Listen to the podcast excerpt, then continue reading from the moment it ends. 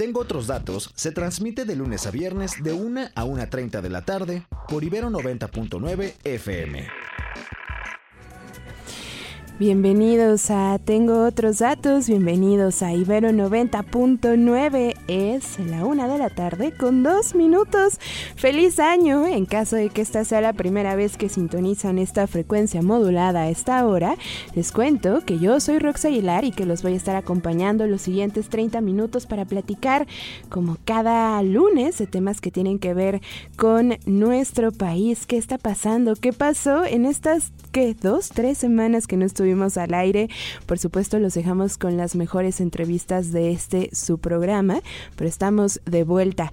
Vamos a platicar ahorita en nada con el padre José Filberto, que es director del Centro de Derechos eh, de las Víctimas de Violencia Minerva Bello allá en Guerrero. Y también como ya se está haciendo costumbre en, arrancando el año, vamos a platicar con Jesús Carrillo, que es director de Economía del IMCO, para que nos cuente qué huele con los combustibles en nuestro país.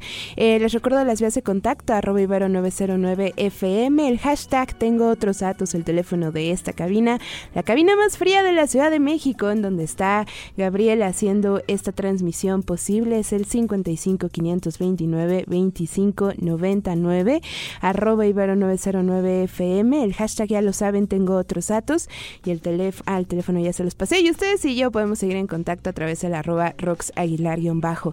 Tenemos cinco minutitos para platicar con el padre, así es que venga. Perdone, pero tengo otros datos. That is a lot of fake news back there. Hace unos cuantos minutos apenas me quedé platicando con un grupo de estudiantes de comunicación que van a estar participando en esta estación de radio y todos estaban preocupados por lo que estaba pasando en Guerrero. Absolutamente todos, aunque este es su primer día de clases, sabían que había habido un ataque con drones a habitantes de Guerrero y no entendían qué era lo que estaba pasando, una, y dos, no entendían cómo es que alguien podía ser atacado mediante drones quien denunció precisamente estos ataques y quien ha estado también al pie de la letra con las víctimas de violencia en Guerrero es el padre José Filberto, a quien le agradecemos mucho que nos haya tomado la llamada. Padre, gracias. Gracias a ti y a todo tu auditorio. ¿Qué eh, fue lo que ustedes, padre, tú has eh, ido sobre todo a este municipio en Buenavista de los Hurtados, ¿cierto? Eh, en este ataque que denunciaron ocurrió el 4 de enero y también me llamaba mucho la atención un poco revisando las, las redes del centro Minerva Bello, las personas que han sido desplazadas por la violencia. Claro.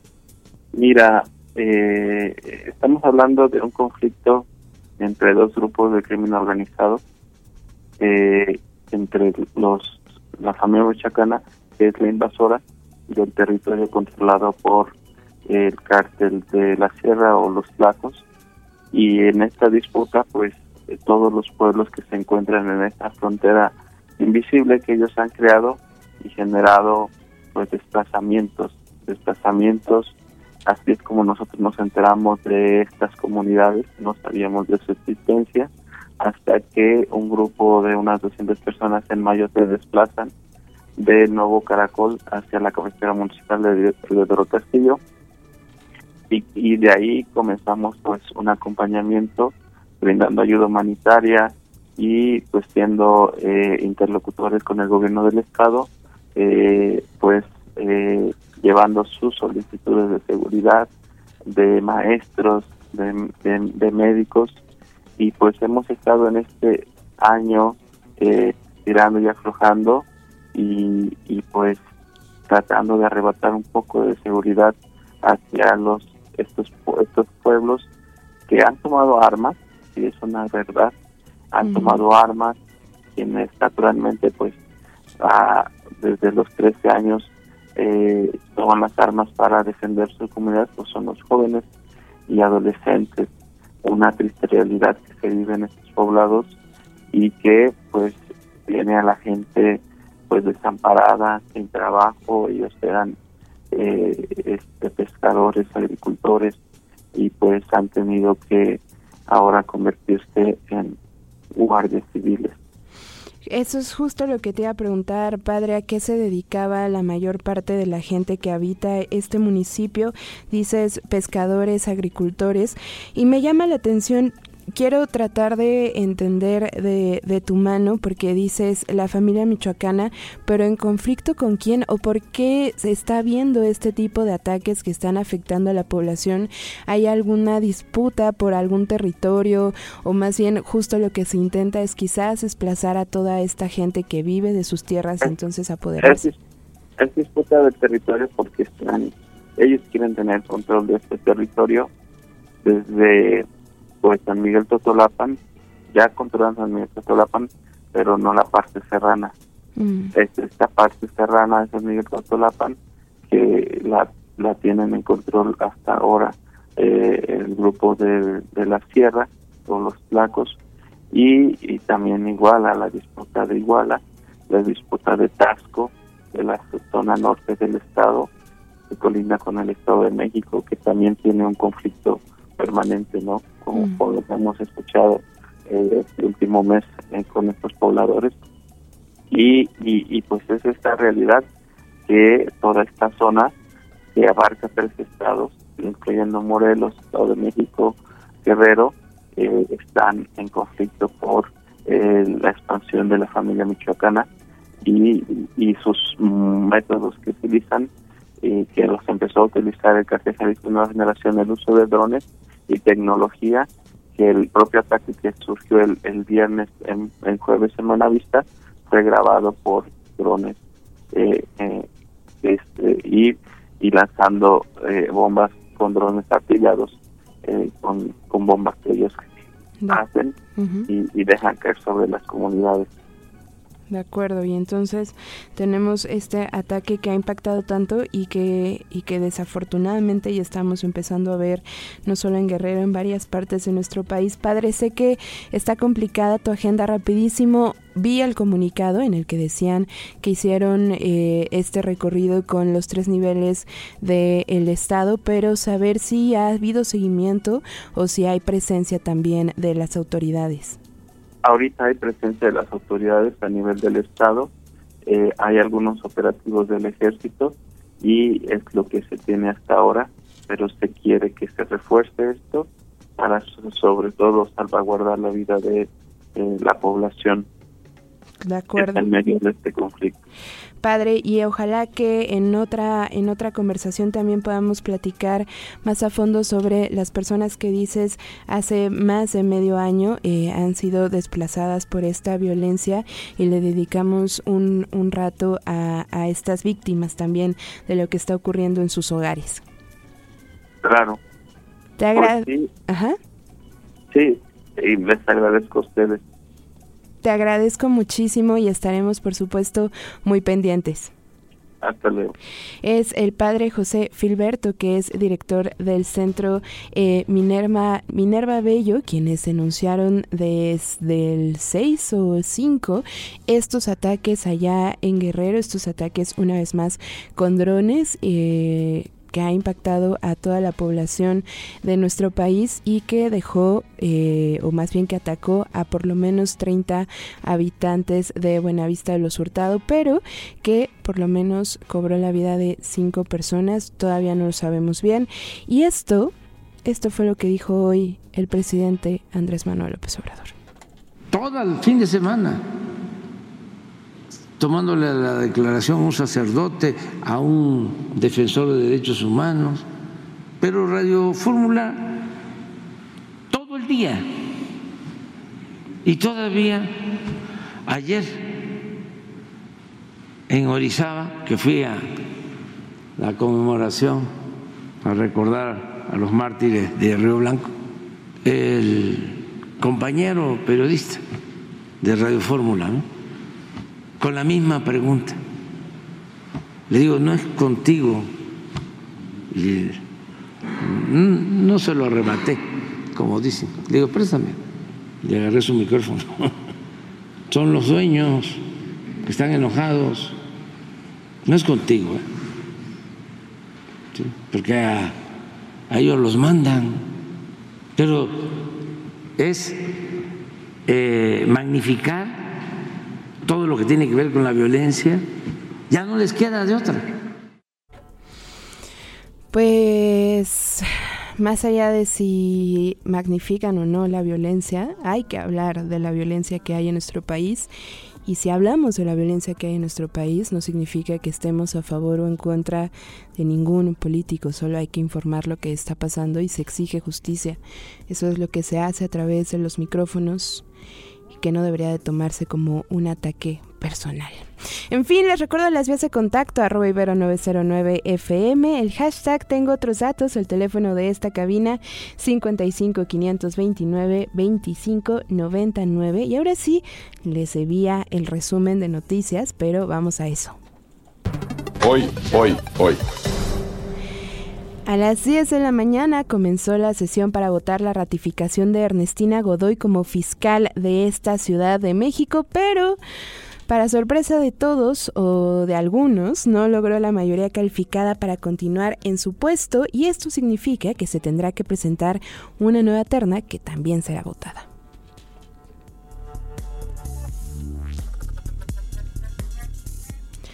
Un bombero fallecido, quema de vehículos, bloqueos y tiroteos es lo que se vivió ayer en las carreteras de los municipios de Celaya tras la detención de líderes criminales de la zona y del supuesto hijo del ex líder del cártel de Santa Rosa de Lima, el narcotraficante conocido como El Marro.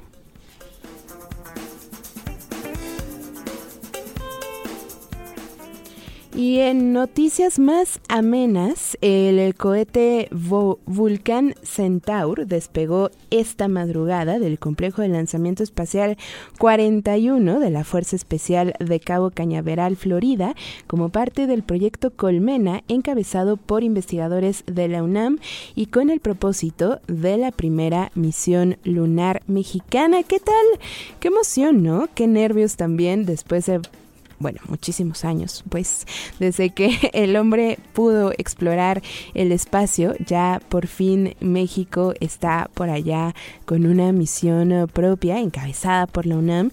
Por supuesto que nos da mucha emoción y seguramente que seguiremos platicando de esta misión en diferentes espacios en Ibero 90.9.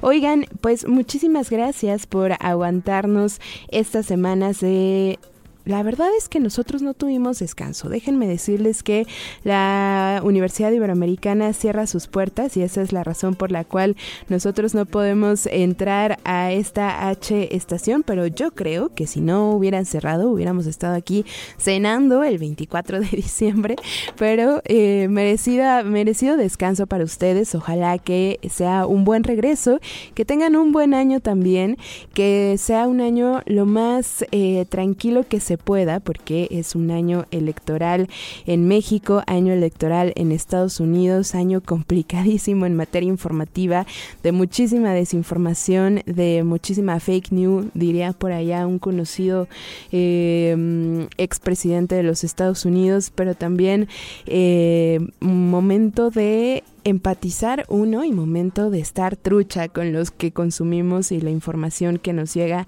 a nuestros dispositivos digitales. Ya se ha vuelto tradición, he de decir, en este programa, inaugurar los años nuevos con Jesús Carrillo y eso me da mucha emoción. El país en que habitamos. Estaba yo viendo ayer en las redes empieza el año la gasolina 28 pesos el litro. No saben, en nado sincronizado, ¿cuánto repitieron eso? Yo les invito que hagan una revisión de todas las gasolinerías o gasolineras de Tabasco o de su estado. ¿Dónde está 28 pesos el litro? Nada. Era empezar el año mintiendo todo orquestado. Entonces yo ya no entendí, Jesús, feliz 2024 y gracias por sumarte, por apadrinar nuestros años nuevos. ¿Cómo estás? Hola, ¿qué tal, Rox? Encantado de saludarte. Jesús, eh, director, hay que decir, de Economía en el IMCO, eh, y sí, ¿eh? yo espantadísima en Año Nuevo por los eh, por el alza en los combustibles, pero también, pues un poco leyendo, y ya tú nos dirás qué significa esto, eh, resulta que no hay estímulos fiscales durante las dos primeras semanas de enero, y me imagino que eso tiene que ver con estos precios que espantaron a muchos. Pues sí, mira, la verdad es que eh, los precios no han subido tanto en el último mes, Rob. Eh, entonces, en realidad lo que se ajustó nada más es la tarifa del JEPS. Entonces, em, mira, la, la gasolina magna eh, a finales del año pasado, oye, no sé si me podrían ayudar ahí en tu cabina porque tengo muchísimo eco y a ver, déjanos. No me escucho bien. Déjanos revisar. Ah, me dice Gabriel, nuestro productor, que vamos a colgarte y vamos a volverte a llamar para saber si eso nos puede ayudar tantito. Pero es que, como ya escuchamos, esta declaración del presidente Andrés Manuel López Obrador fue del 2 de enero. Eh, ¿Qué fue? ¿Martes? ¿El martes? El martes 2 de enero, sí, es verdad. El martes 2 de enero, que para muchos de nosotros fue el regreso a la realidad, eh, justo decía que no hay tal eh, alza de precios en la gasolina, incluso por ahí algunos eh, morenistas empezaron a pelear con algunos priistas diciendo que la culpa en el alza era de, de, en efecto, de los gobiernos anteriores. Sin embargo, creo que es multifactorial, ¿no? Y que en efecto, como bien dijo, ahora sí le doy la razón, el encargado de la Profeco el día de hoy, pues depende de muchos factores, incluso de la geografía en la que nos encontramos. Jesús, ¿mejoró? Sí, listo, Rock. Nos decías entonces, no ha habido un alza tan significativa en los últimos meses. No, para nada. Eh, mira, a ver, creo que hay, hay varias cosas que aclarar. Efectivamente, el precio de la gasolina tiene varios componentes. El primero es un precio de referencia internacional que utiliza también Pemex, independientemente de si la gasolina se produce aquí o si se importa. Luego, además de eso, pues vienen todos los costos de logística, transporte, almacenamiento, ajustes por calidad, etcétera. Y luego después vienen los impuestos. Dentro de esos impuestos pagamos el IEPS y el IVA. Entonces, el IVA pues está diferenciado, como tú sabes, en la frontera norte al 8% y el resto pagamos 16%. Ahora, la tarifa del IEPS, este impuesto especial a la producción y servicios, ese eh, se actualiza cada año y eh, en este en este año y este siempre se cobra en pesos por litro. Entonces, lo que cambió fue este impuesto se estaba cobrando hasta diciembre de 2023 en 5.92 pesos por litro para la gasolina regular, para la magna. Y para este año de 2024 se está cobrando en 6.17 centavos. Entonces este es un incremento del 20, de 25 centavos. En la gasolina premium se incrementó 22 y en el diésel se incrementó 28 centavos. Entonces, si tú revisas el precio promedio eh, a inicios de 2000 de, diciembre de 2023 eh, andaba por los 22.26 pesos y ahorita está en 22.15, ligeramente más barato. ¿Qué significa esto? Pues que se han movido las demás cosas y que este eh, incremento en el jet pues no se ha reflejado tan fuerte en el incremento en el precio. Y sobre esto que decían de eh, que estamos ahora sin el subsidio, sin el estímulo a los al JET, bueno, así ha estado en los últimos pues, ya casi dos meses y medio. Desde inicios de noviembre no tenemos subsidio al JET a la gasolina magna, el 3 de noviembre para ser precisos.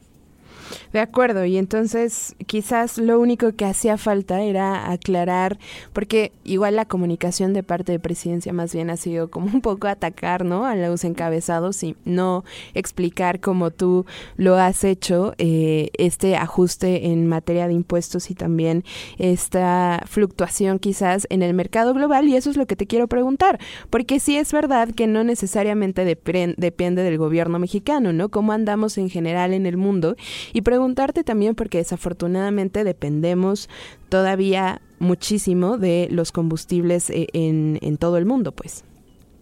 Sí, digo, yo, yo creo que eh, efectivamente sí se ha movido el precio y en México la gasolina es ligeramente más cara, por ejemplo, que en Estados Unidos, mm, como tres pesos más, tres o cuatro pesos más cara por litro.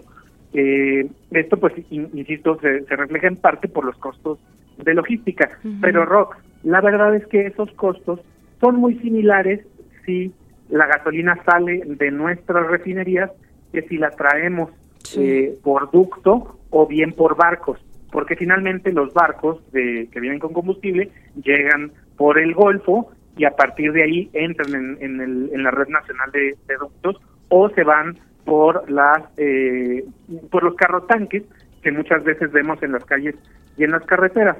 Entonces, en ese sentido, eh, los, la verdad es que más bien son nuestros propios costos la falta de pronto de infraestructura de almacenamiento mm. o sobre todo el uso de los ductos. En México demasiada gasolina se mueve sobre ruedas, es decir, en carro tanque. Y en muchos otros países hay una red de ductos mucho más funcional. Lo que pasa es que en México, como tenemos el problema del huachicoleo, pues entonces se ha decidido más bien cortar eh, el acceso a los ductos en diferentes momentos. Entonces, esta es una de las razones por las que resulta más costoso, porque la logística es, es más cara. Sí, también a veces tiene que ver que el impuesto pues está elevado, pero también el gobierno, como recordarás, en 2022, como los precios estaban muy elevados, entonces hubo subsidios muy altos por nuestro lado. Entonces, estos son algunos mecanismos que utiliza el gobierno, pero efectivamente yo creo que más bien ha sido pues una falla de información y me parece, eh, como, como bien lo comentabas, que cuando esto se politiza, pues se pierde de vista realmente cuáles, cuáles son los resultados. Y por cierto, lo que a mí tampoco me parece pues tan sensato es que de pronto a veces hay quienes dicen que está muy bien que esté subsidiado el precio, pero después cuando se le subsidia se habla de que está muy eh, de que es un subsidio regresivo o que es eh, pues un subsidio finalmente a combustibles fósiles. Entonces yo creo que a veces también eh, con con tal de poder llevar una posición política contraria a, a otro partido a otra posición o a la administración pues a veces también se utilizan argumentos que no necesariamente son los mejores o no necesariamente son técnicamente los más adecuados. De acuerdo, Jesús. Y finalmente, eh, ¿por qué tenemos que hablar de combustibles y no nada más para quienes malamente usamos coches, sino recuérdanos cómo es que sí nos afecta absolutamente todos los seres humanos y quienes habitamos, en este caso, nuestro país? bueno, mira, de entrada porque eh, la, la gasolina en particular y el diésel, se utilizan para transportar mercancías y personas. Eh, digamos, las mercancías en, en todo el país se mueven, si tú vas a algunos lugares en el, en el sur del país, pues salen en camionetas pequeñas que se mueven con gasolina, lo mismo en el norte, o a veces también pues con camiones a diésel. Los materiales eh, en general o las mercancías que vemos por, por en trailers por, por las carreteras, pues utilizan combustibles fósiles. En México no tenemos una infraestructura eh, carretera o más bien en general de transporte que no utilice eh, combustibles fósiles. Entonces, si la gasolina es muy cara, entonces los precios van a ser caros porque desde mover los jitomates hasta mover a los trabajadores resulta más costoso. Entonces, todo esto se refleja en los precios de básicamente todo lo que consumimos. Sí, en los precios finales. Jesús, gracias por apadrinar nuestros años nuevos, que se haga tradición. Al contrario, Rox, Muchísimas gracias a ti, te deseo un feliz año y lo mismo para el auditorio. Igualmente, Jesús Carrillo es director de Economía en el IMCO y nos queda un minutito, pero muchísimas gracias a Alexis Salman, a I. López, a Edgar, a Jimmy Bucles, que le mandamos un abrazo, Marco a Ramírez y Saulito de este lado, el Inge Rafa y también el Inge Chema, que es un milagro que nos esté escuchando. Muchísimas gracias por abrir este año nuevo con nosotros, gracias a Gabriel en los controles gracias a Tania y a Camila, que ya escucharán muy pronto, pero que ayudaron en la redacción y producción de este noticiero. Mañana Sebastián Erdmenger va a estar cubriendo a Rodrigo Balvanera, pero no le cambien porque van a tener dos temas bien importantes que analizar y ustedes y yo nos seguimos encontrando en el arroba Rox bajo. Nos escuchamos de nuevo el miércoles en punto de la una de la tarde y va, quédense pendientes porque a partir de la siguiente semana se vienen cositas. Cositas en todo Ibero 90.9 y también en este espacio, cosas que mm, yo creo que les van a gustar, ojalá y les van a sorprender. Así es que nada, buen arranque de semana, buen arranque de año y nos escuchamos el miércoles. Bye bye. Las opiniones expresadas en este programa son responsabilidad de quienes las emiten y no representan necesariamente la postura institucional de Ibero 90.9 ni de la Universidad Iberoamericana, Ciudad de México. La alternativa de los datos. Eh, ¿qué p ¿Por qué no llega el agua? Bueno, primero no soy loca. Y los otros datos. Mira, Alito, yo no mato cucarachas. Los datos que necesitas para entender nuestro país. Y lo que te quiero usted preguntar es si para la campaña mm. actuamos con ellos. A ver. Sí. Un gobierno sin corrupción no sirve para nada. Pero esto no es estados de ánimo, pues esto no es el fútbol. Y el mundo. For LGDP, uh, LGT, LBG. LGBTQ2+. What a stupid son of ¿Escuchaste? Tengo otros datos de Ibero 90.9. ¡Ah, Escucha Tengo otros datos, de lunes a viernes, de 1 a 1.30 de la tarde, por Ibero 90.9 FM.